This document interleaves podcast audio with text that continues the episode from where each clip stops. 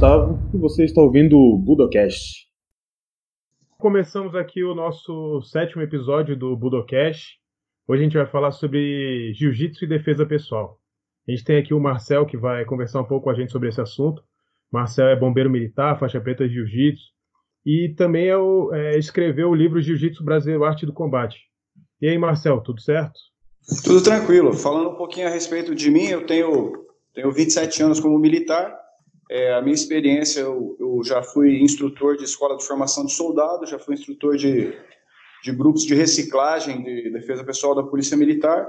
É, já formei guardas municipais também, trabalhei com a Guarda Municipal de Maringá além de ter trabalhado com algumas equipes de segurança privada, né? A minha formação básica, eu sou, eu sou faixa preta em jiu-jitsu, sou faixa preta do Rodrigo Feijão e sou faixa preta em judô também, pela Liga Nacional de Judô. É, uma boa uma boa ênfase que eu tive de defesa pessoal, inclusive, também foi com o professor Ricardo Nakayama, da Sotai. Então, Marcel, para começar o nosso bate-papo, então, eu queria te perguntar o seguinte, porque essa é uma impressão que eu tenho, que a defesa pessoal hoje em dia é é um pouco desvalorizada nas academias de jiu-jitsu. Era uma coisa que, na verdade, é um pouco a raiz do, do jiu-jitsu, né? Então, no início, o jiu-jitsu Grace, por exemplo, era um curso de defesa pessoal, né? E ao longo do tempo, a parte esportiva ela ganhou cada vez mais é, adeptos, vamos dizer assim, e as academias acabaram se, fo é, se, focando nesse tipo de treinamento, que eu acho natural a partir do momento que o, o esporte cresceu no mundo inteiro, né? É, você também tem essa impressão de que a defesa pessoal, a parte de defesa pessoal do jiu-jitsu tem sido cada vez menos ensinada nas academias? Cara, eu vejo o seguinte, eu vejo que a técnica em si é a mesma. O que muda é a ênfase. Eu costumo dizer que a parte esportiva do jiu-jitsu é tipo a Fórmula 1 do jiu-jitsu, é onde você vai testar com uma resistência real de outra pessoa que também sabe lutar. Na situação de defesa pessoal, é, na maioria das vezes você vai estar tá combatendo com alguém que não tem noção de combate. Então, por isso que o, o, mais importante quando a gente fala em defesa pessoal é a questão do foco mesmo do treinamento para defesa pessoal. Com relação a isso aí, eu vejo, eu vejo, eu vejo que perdeu um pouquinho a essência, sim, porque o pessoal ele, ele acredita que da mesma maneira que ele utiliza a parte técnica esportiva, ele vai conseguir utilizar numa situação de, de, de risco de morte, por exemplo. E, e não é bem assim, até porque toda situação esportiva, por mais próxima do real que ela esteja, ela é uma situação controlada, né? Então eu acho que, que falta muito é, todo aquele entorno que você tem para chegar na defesa pessoal, que envolve principalmente a questão do gerenciamento do risco. E será que isso é muito devido ao desinteresse dos professores ou será que é ao desinteresse dos próprios alunos? Cara, eu acredito que o que aconteceu foi o seguinte, cara. O jiu-jitsu, quando ele tinha essa ênfase na, na questão da defesa pessoal, ele era bem menor do que ele é hoje. Esse jiu-jitsu extremamente grande que a gente tem hoje aí, com o Campeonato Brasileiro, com 7 mil inscritos, é um jiu-jitsu que ele cresceu em cima desse jiu-jitsu esportivo. Então acredito que a gente acabou que a gente não desenvolveu esse aspecto da defesa pessoal. Se você for ver, hoje a gente tem um jiu-jitsu muito, muito forte na área do, do treinamento sem kimono, no gi, a gente tem um jiu-jitsu específico muito forte é, na parte do, do MMA, e o jiu-jitsu esportivo em si de kimono. Já a parte de defesa pessoal, com exceção de algumas poucas pessoas, como os filhos do Rorion Grace, como os Valentes, a gente não vê pessoal que conseguiu desenvolver, que, que seguiu desenvolvendo uma ênfase em defesa pessoal. Como eu disse, a técnica é a mesma. Eu acredito que o que tem que se mudar é a ênfase que se dá, né? O que tem que se mudar é o foco. Acredito que a partir do momento que alguém se interesse em defesa pessoal, alguém que tem os conhecimentos do jiu-jitsu esportivo, é, fica bem tranquilo de fazer. Tanto que você está vendo direto aí grandes nomes do jiu-jitsu procurando a defesa pessoal para incorporar no, no, currículo de aula das academias dele. Posso citar, por exemplo, o Vitor Shaolin, né, da Nova União, e o meu amigo René Nazaré aí, que é aluno do Feijão também, que chegou a lutar no Bellator, chegou a ser campeão mundial faixa preta, essa coisa toda. Eles estão procurando esses conceitos de defesa pessoal.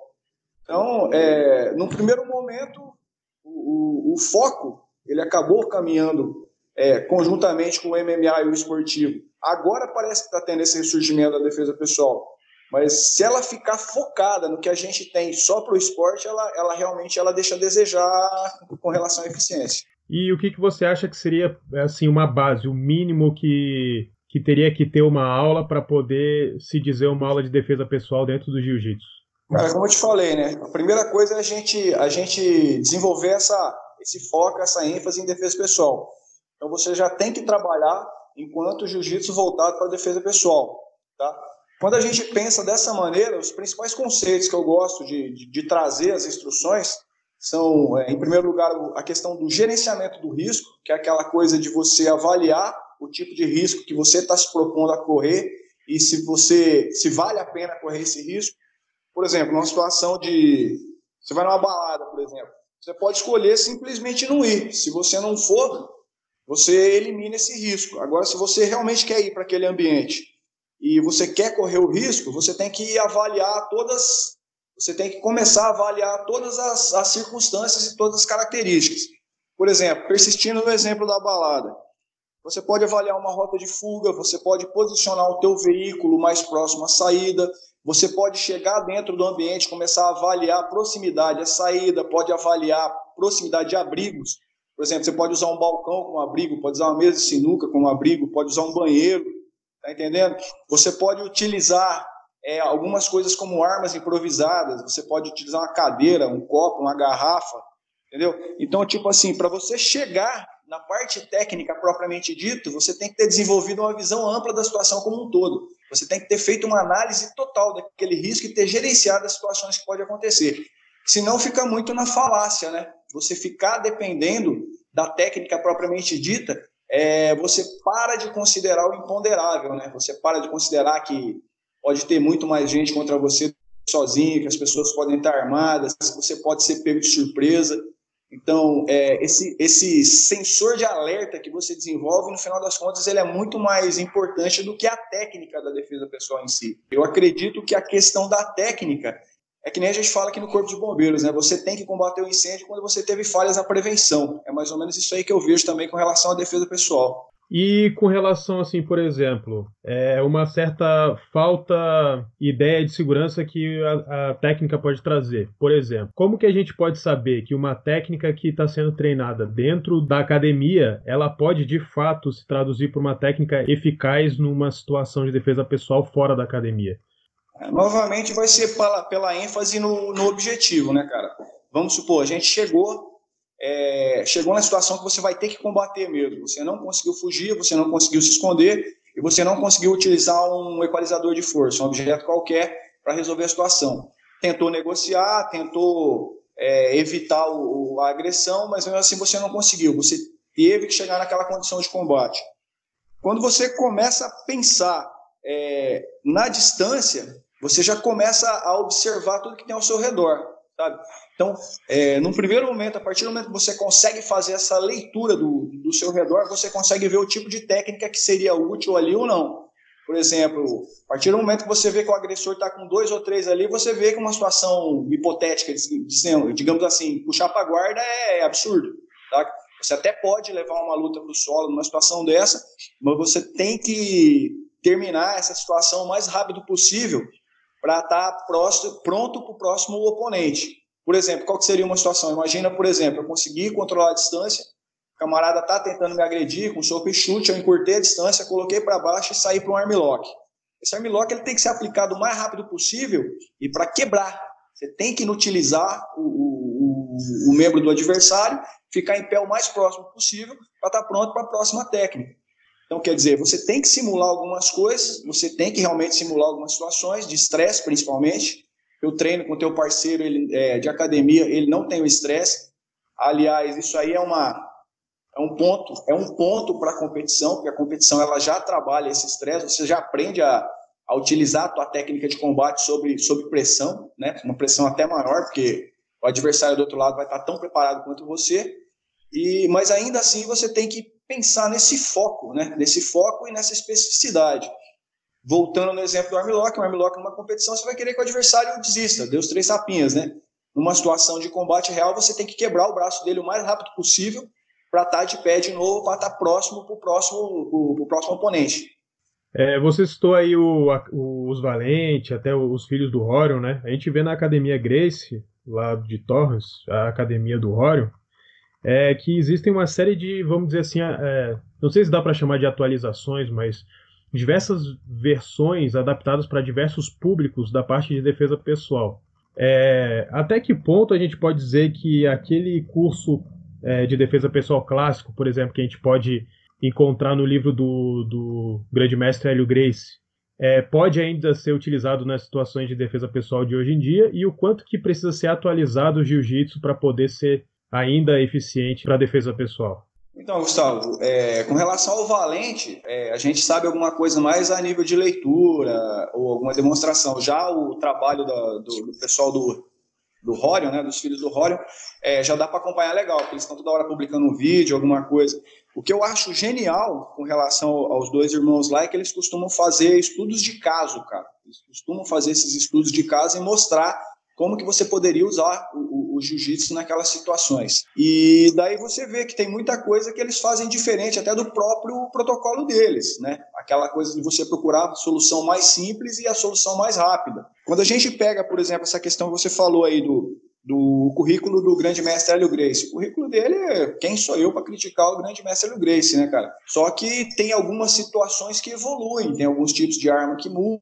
Então, quer dizer, é, não que a técnica não vá funcionar, mas hoje a tendência é você tentar simplificar algum contexto técnico, até porque você pode estar submissa, submetido a outro tipo de ameaça, a outras ameaças. Eu acredito que 50 anos atrás, é, as ameaças eram diferentes, eram não tão significativas quanto a gente tem hoje. Eu falo no, com, com, relação à minha, à minha área profissional. Quando eu entrei no Corpo de Bombeiros, eu ia atender uma tentativa de homicídio, era na paulada, era com uma faca de, de cozinha, que o camarada tinha feito um corte nela. Hoje você chega em qualquer lugar, em qualquer pequena cidade do Brasil, você tem cara armado com um fuzil. Então você tem que tentar é, é, realizar uma atualização com relação a isso aí. E tirar o jiu-jitsu da sua zona de conforto. Um dos grandes erros que eu vejo na arte marcial como um todo, não só no jiu-jitsu, é que o pessoal não tenta adequar a situação, não, não tenta adequar o jiu-jitsu à situação, por exemplo. O pessoal tenta adequar a situação ao jiu-jitsu. Por exemplo, você está numa situação de, de gravata lateral. É muito mais fácil você dar uma mordida no flanco do camarada para ele soltar do que você fazer uma técnica para tentar aplicar um golpe de quadril, por exemplo, que depende muito do tamanho. Por mais que as pessoas mostrem que um gogoshi, um koshiguruma seja uma técnica fácil a executar, se pegar uma menina de 45 quilos e tentar fazer ela aplicar um iogurte no cara de 100 quilos, não vai ter eficiência. Já uma mordida com toda a força para arrancar um pedaço vai ter, né, cara? E a parte de defesa contra arma, por exemplo, arma de fogo, faca, é, como é que você vê isso? Porque até, até que ponto é possível realmente treinar uma defesa de faca? Seguinte, é, com relação a esses dois, esses dois conceitos propriamente ditos, isso aí eu, eu, trato como conceito limite, né? Porque é um, é um, tipo de agressão que pode vir a ocorrer. E daí, se essa agressão vier a ocorrer, o que, que você vai fazer? Você vai sentar e chorar? Então, tem situações que, que você vai ser obrigado a tentar.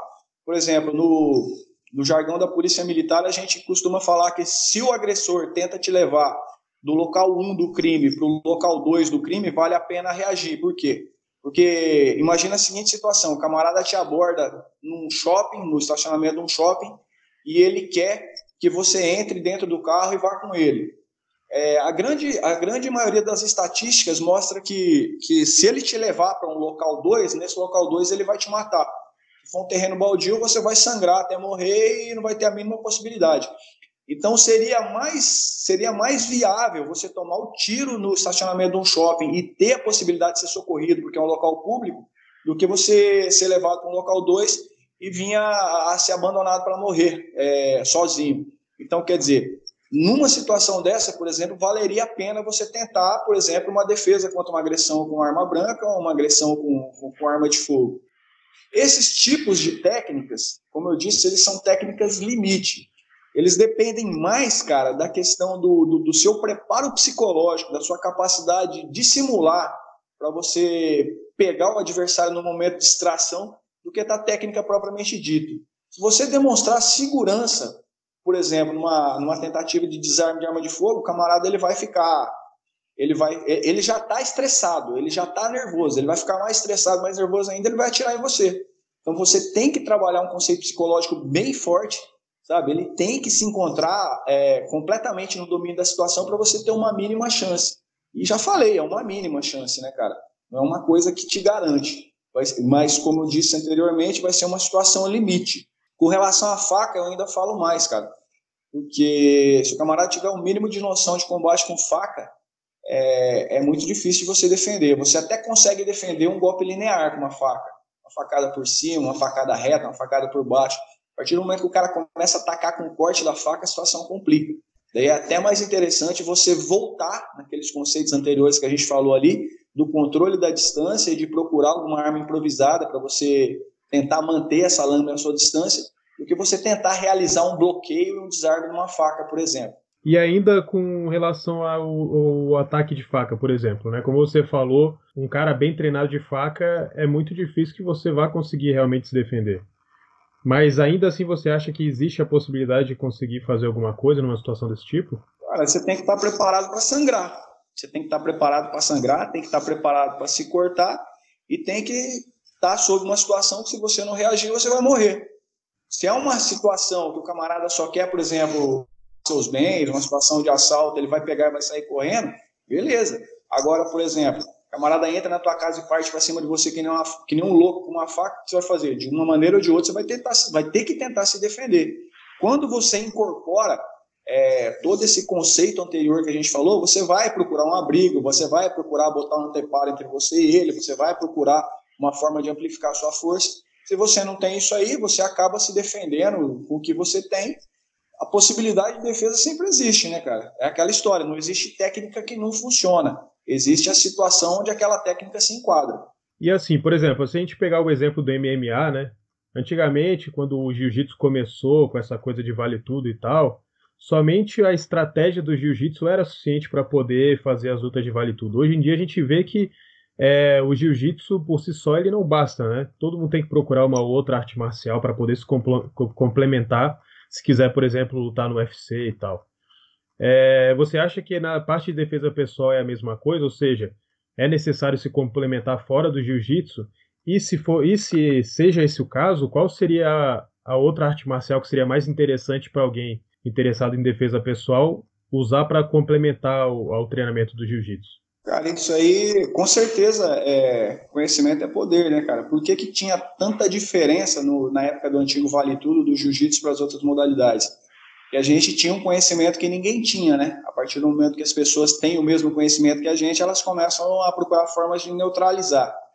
Então, é, isso aí é a, a, nível de qualquer área de conhecimento, né, cara? Quem tem mais conhecimento é quem vai estar na, na ponta de lança de qualquer momento pode-se dizer assim. Então, com relação à, à, complementação, sempre, qualquer tipo de complementação é válida, né?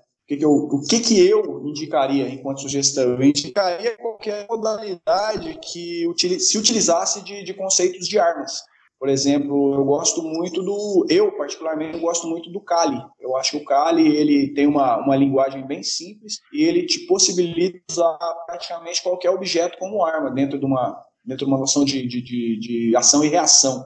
Então, com certeza, é, é uma forma de complementação. Se você for pensar que a gente trabalha com controle de distância, por exemplo, é o princípio básico do combate no jiu-jitsu para a defesa pessoal e até para MMA é controlar a sua distância para você bater sem apanhar.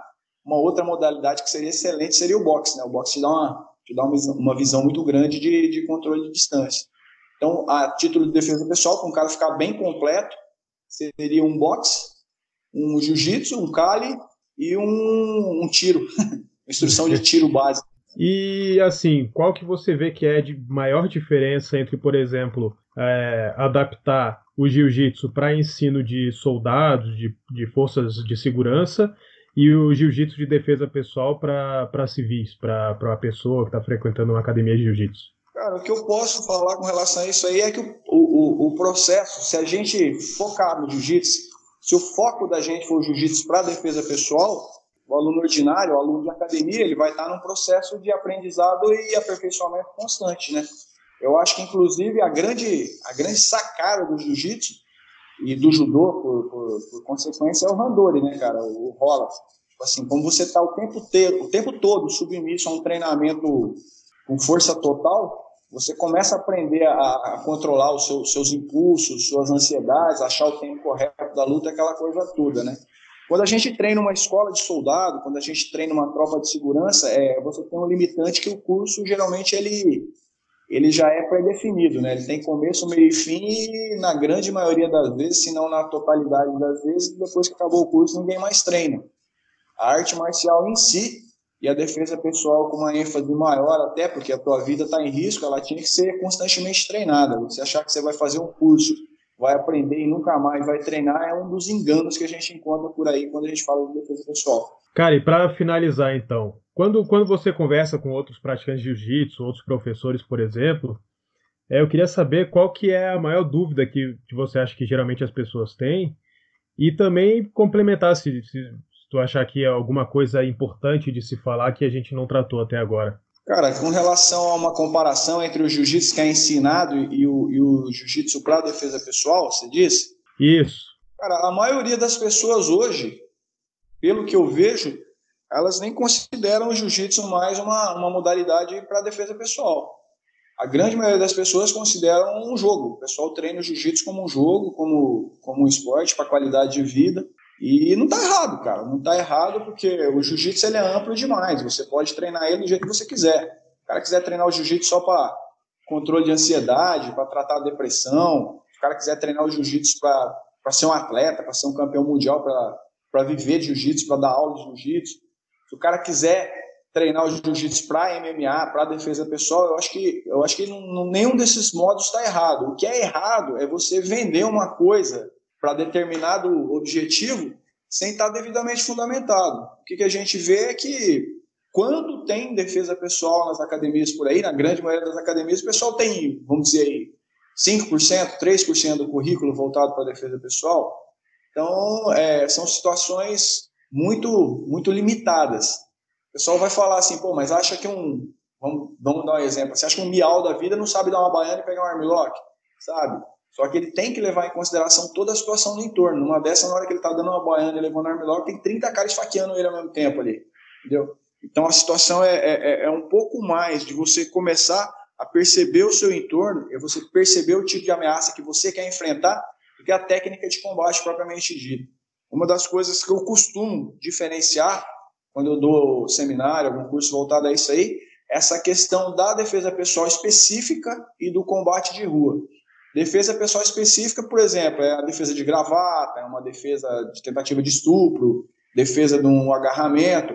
E já o combate de rua é quando a situação entra mais próxima de uma briga, no conceito que todo mundo conhece, e você tem aquela possibilidade de botar para baixo, passar uma guarda, botar um joelho na barriga, bater e finalizar. Eu coloco isso aí como duas situações um pouco diferenciadas. Eu acredito que uma influencia na outra pelo seguinte: não adianta nada você treinar é, uma saída de gravata, uma saída de pegada de pulso, esse tipo de coisa, com, com o teu parceiro num ambiente limpo, numa salinha are, arejada, com ar-condicionado, sem sentir adrenalina. E a parte de porradaria, a parte de competição, ela desperta essa, esse contato com a adrenalina. Só para encerrar, quando eu dou aula para a polícia, um dos conceitos que eu gosto de trabalhar logo de cara é esse conceito da taparia. Sabe para quê? Para a pessoa sentir a adrenalina de estar combatendo de verdade, desenvolver autoconfiança no que está fazendo e a partir daí, bicho, qualquer técnica serve. Se você tiver autoconfiança, se você souber o que você está fazendo, qualquer técnica que tiver na tua mão vai te servir. Queria agradecer a participação do Marcel no, no sétimo episódio do Budocast. Eu vou deixar na descrição do, do podcast o endereço para quem quiser encontrar o livro dele. Eu indico bastante para quem está interessado na parte de defesa pessoal do jiu-jitsu. E é isso aí. Obrigado, Marcel. Ficamos por aqui e até a próxima.